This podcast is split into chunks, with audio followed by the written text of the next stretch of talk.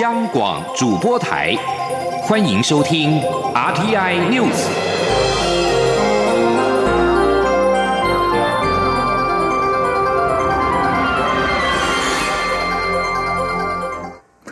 各位好，我是张旭华，欢迎收听这节央广主播台提供给您的 RTI News。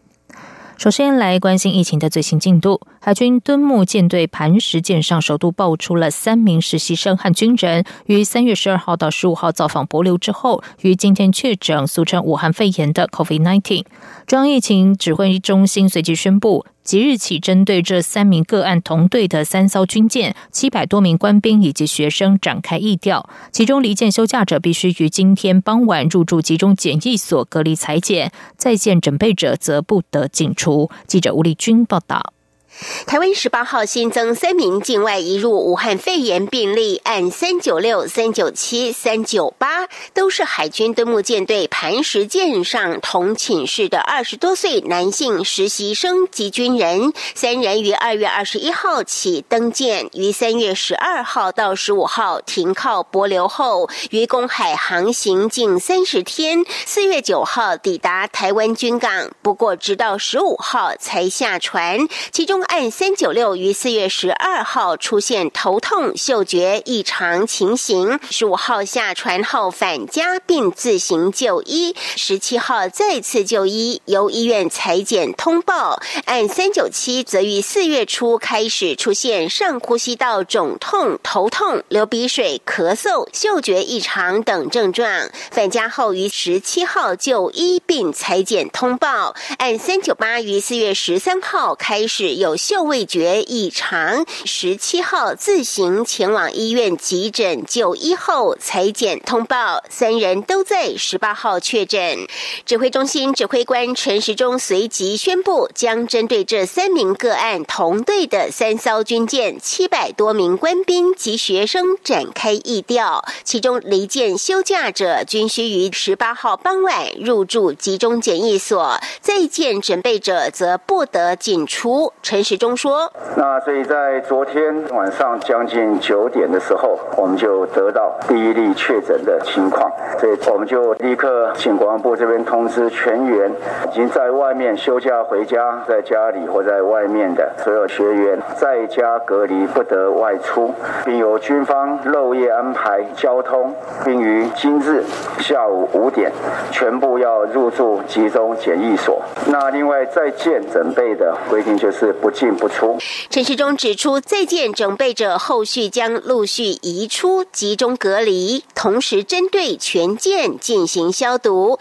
集中检疫所则分成七处，预计十八号晚间漏夜裁剪完毕，希望十九号能有初步结果。裁剪阳性者将送医隔离治疗，裁剪阴性者则集中隔离十四天，期满前也会再度裁剪，确定是阴性。才会解除隔离。陈时中也呼吁，这两天曾与舰上七百多名官兵及学员接触者，严守自主健康管理。若有症状，请立即联系一九二二或卫生单位安排就医裁剪。中央广播电台记者吴丽君在台北采访报道。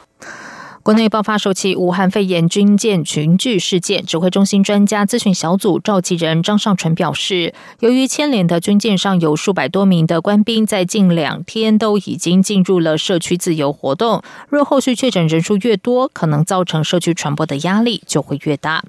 而对此，蔡英文总统要求国军要配合进行疫调和隔离，并且表示防疫视同作战，不能够有任何破口。面对疫情，不可以心存侥幸，务必严格落实各项防疫措施。由于蔡总统曾经于九号前往迎接海军敦木支队官兵回国，总统府今天表示，配合防疫规定，支队官兵必须于舰上完成三十天检疫，所以并没有离舰上路。总统则是与港边挥手相迎，没有接触感染的风险。国防部今天也强调，舰上的官兵既没有下船，总统也没有登舰，绝无染疫风险。至于参加敦木舰队结训典礼的参谋总长黄曙光，则会采取自我健康管理十四天。有美国学者撰文比较两岸华人社会因应 COVID-19 武汉肺炎疫情表现分析，认为台湾是靠自由民主体制击败了病毒。庄流行疫情指挥中心指挥官陈时中今天对此回应表示，台湾的防疫是让人自由，让病毒不自由。透过落实社交规范防疫，加上台湾人民有良好的公民素质，因此到目前为止，防疫策略做得还算成功。记者江昭伦报道。美国学者迪森近日撰文比较两岸华人社会因应 COVID-19 武汉肺炎疫情表现分析，指武汉肺炎在中共暴政阴谋下成长，台湾却靠自由民主体制击败病毒。从结果显示，病毒的解药是自由。指挥中心指挥官陈时中十八号在记者会上回应此事表示，台湾的防疫工作是靠着落实相关社会防疫规范，做到让人自由，让病毒不自由。截至目前为止，这样的策略还算成功。陈时中说：“整个对抗疫情，自由当然很重要，人要自由，那么要让病毒不自由。我们不要让人不自由，而病毒很自由。那换句话说，我们能够谨守我们的社交的距离，我们勤洗手。好，那然后社会的规范来遵守，让病毒不会传播，而让我们的日常生活不会受到很剧烈的影响。”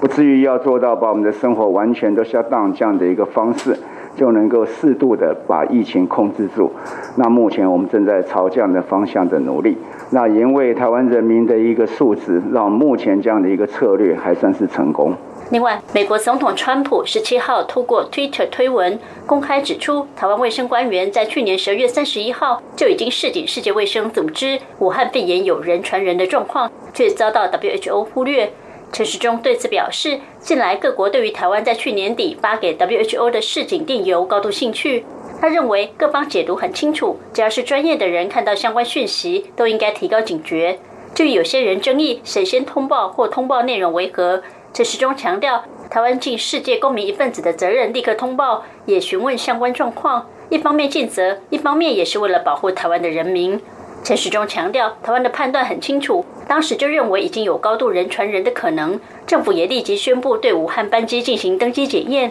陈时中说，当时宣布这样的措施时，还有人批评这样做没有用，但他们还是认为有适当的处置和适当的宣布，让人民配合，对于防疫疫情相当重要。即使这样会对人民造成不便。中国电台记者张周伦台北采访报道。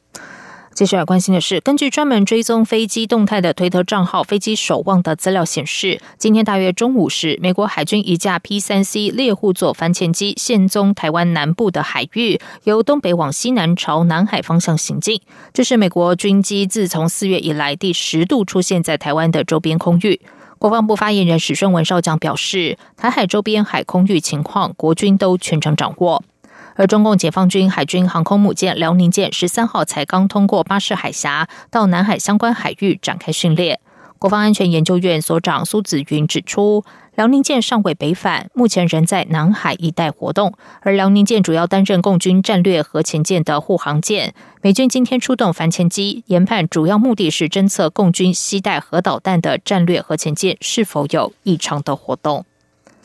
在外电消息方面，根据约翰霍普金斯大学的统计，美国的武汉肺炎确诊病例到十七号晚间的八点三十分，也就是台北时间的十八号上午八点半为止，突破了七十万例，死亡病例来到三万六千六百七十三例，是全球确诊数和死亡病例最多的国家。日本的疫情同样严峻，东京今天新添了一百八十一例确诊病例，而日本境内累计突破了一万例。日本 N N H K 报道，日本从突破一千例到突破一万例的时间不到一个月，先见传染的速度加快。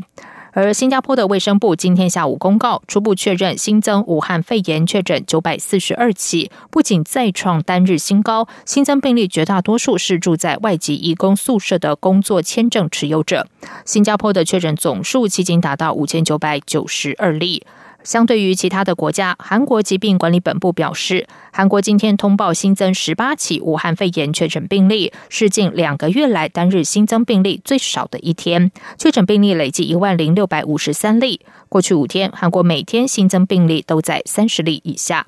韩国新增病例在二月二十九号达到高峰之后，实施严格的隔离和社交措施，逐渐压平新增病例的曲线。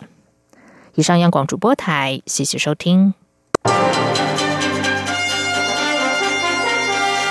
你是中央广播电台。台湾之音。